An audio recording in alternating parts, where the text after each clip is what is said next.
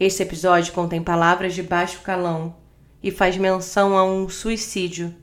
É melhor escutar de fone. Tudo o que eu queria dizer antes de morrer é um podcast de ficção em formato de cartas. Caso você me conheça ou já tenha feito parte da minha vida em algum momento, é importante reiterar.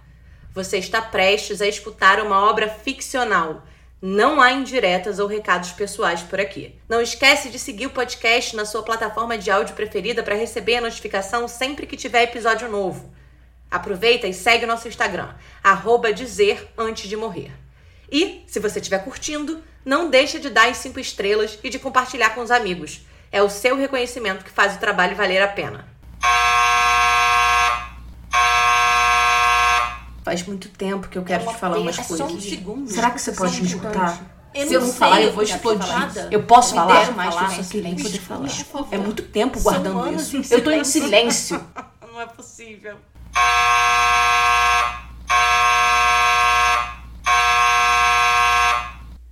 Não é sua culpa, você é ótima.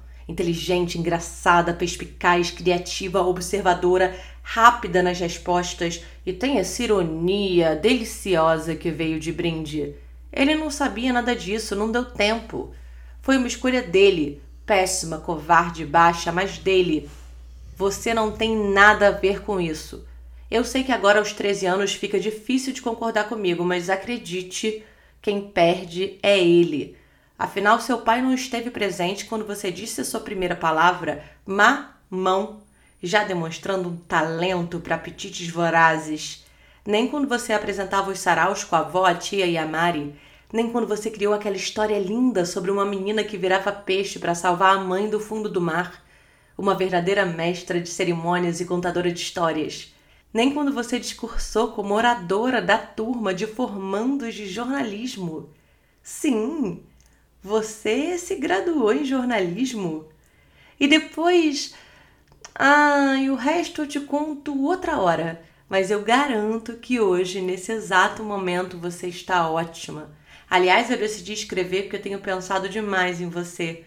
Sou dramaturga e crio peças infantis. Olha que delícia. Sempre acesso nossas melhores memórias enquanto escrevo.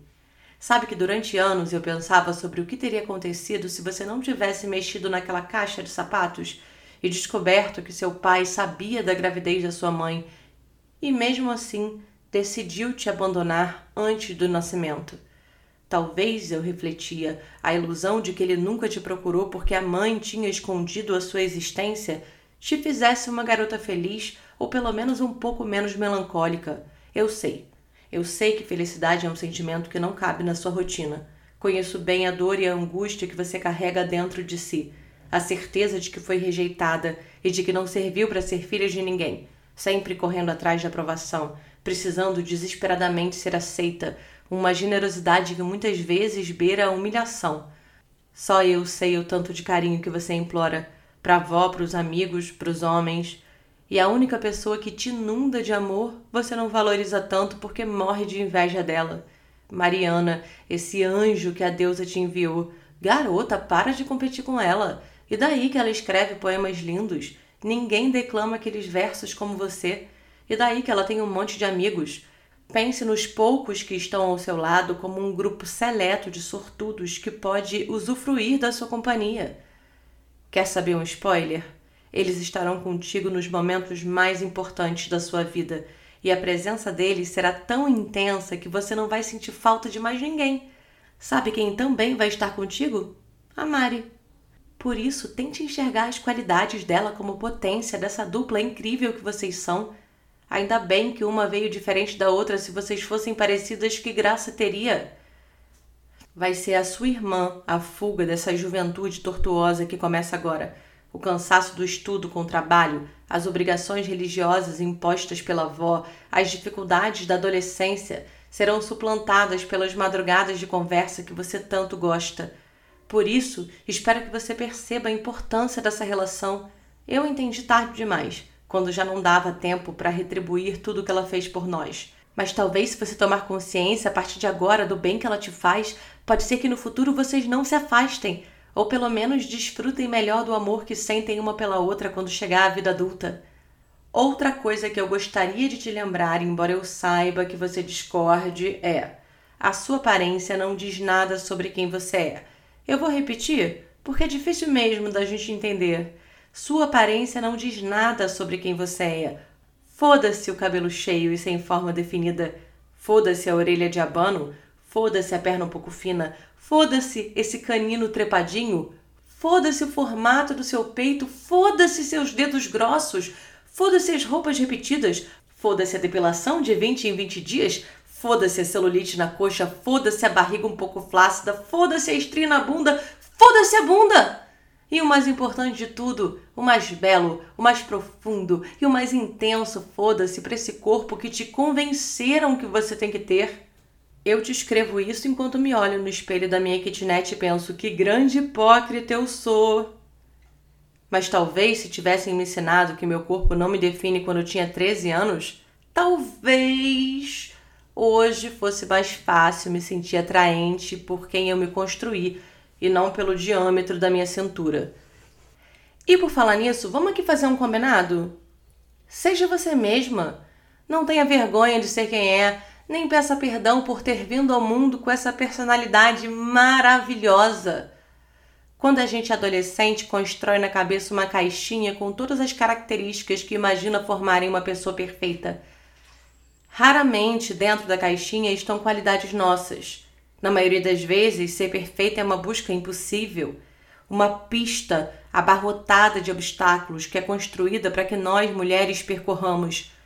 Só que nos é dada uma única chance de correr numa maratona sem fim por enquanto faz sentido para você participar dessa corrida em que a maior concorrente é você mesma, com os seus defeitos e com o seu gênio ruim, como diria a avó. Mas eu queria te dizer, Ofélia, que vai chegar esse dia em que você vai abandonar a prova no meio e vai decidir correr num campo aberto em que você mesma possa escolher os seus próprios obstáculos e as melhores direções a serem seguidas. Uma última coisa, prometo. A mãe é a mulher mais infeliz e mais corajosa que vamos conhecer ao longo da nossa vida. Por isso, mesmo com todo esse desprezo que assola o seu coração quando você pensa nela, tenta se colocar naquela situação. Você teria coragem de se jogar no mar para acabar com a dor que te consome? Qual o tamanho desse sofrimento que faz uma mulher brilhante como ela decidir deixar de viver? O suicídio é um mergulho no desconhecido a antecipação de uma viagem que não estamos preparados para fazer, pelo menos não tão jovens. Tenho certeza de que ela fez o que fez porque sabia que você estava bem, estava segura junto à avó, à tia, à Mari. A mãe não poderia intuir o que aconteceria em seguida. Não foi culpa dela, nem sua. Mas pensa comigo. Como estaríamos agora, Félia, você e eu, como seria ser criada por uma mulher tão miseravelmente infeliz que preferiria estar morta a estar conosco? A escolha dela foi pela liberdade, pelo menos a liberdade que ela procurava naquela época. Aqui do futuro eu te garanto que as discussões sobre saúde mental estão muito avançadas. Espero que isso faça com que meninas como nós não precisem passar pela culpa de se achar o motivo da escolha trágica da própria mãe. Não estou dizendo que eu a perdoei, porque seria uma mentira, mas eu gostaria de pedir para que aceite a sua história. A gente não consegue mudar o passado.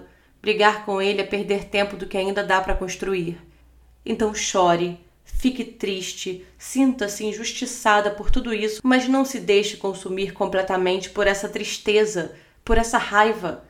O que você viveu te trouxe até aqui, onde eu me encontro agora. Então abraça o que aconteceu e começa hoje a escrever sua própria trajetória, por mais difícil que seja. Ofélia, eu não vou mentir para você, não vai ser fácil, mas tem muita coisa boa te esperando e a melhor delas é você mesma, acredita. Últimos conselhos: se alimente direito, beba água, faça exercício físico, use filtro solar transe só quando estiver afim e de camisinha e sempre indique onde seu clitóris está. Vai por mim, é melhor garantir. Não aceite migalhas em relação nenhuma. Se alguém te oferece muito pouco, é porque não merece estar ao seu lado. Siga sempre a sua intuição. Foi nos ensinado que isso é besteira, mas não é. É poder. É nosso. é ser mulher. Voa, garota. Um beijo do futuro.